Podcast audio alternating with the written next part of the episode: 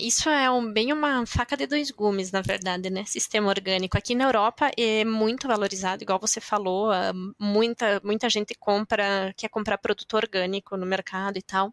Mas quando a gente faz uma análise do, do impacto ambiental, na verdade, o orgânico acaba tendo uma carga muito maior do que um sistema convencional, por várias razões. Por exemplo, matéria-prima que tem que ser orgânica aqui na Embrapa, aqui na, na Europa, eles não produzem suficientemente de uh, grãos, por exemplo, nesse tipo de sistema de produção.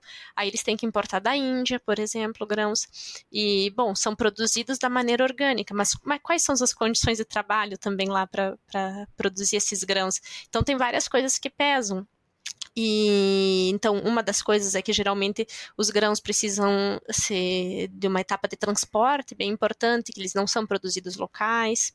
Aí depois, quando a gente começa, por exemplo, a ver a produção de suínos, o rendimento é muito mais baixo, a eficiência alimentar, que a gente mencionou antes, que tem um impacto super alto no, no, com relação ao impacto ambiental. Então, eles têm uma eficiência muito baixa, infelizmente, eles precisam comer muito mais para ganhar o, o mesmo peso que um animal num sistema convencional.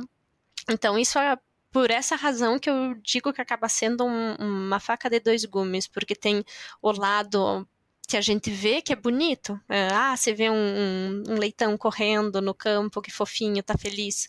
Mas e aí tem outro lado, que tem a parte do impacto também relacionado a esses sistemas de produção.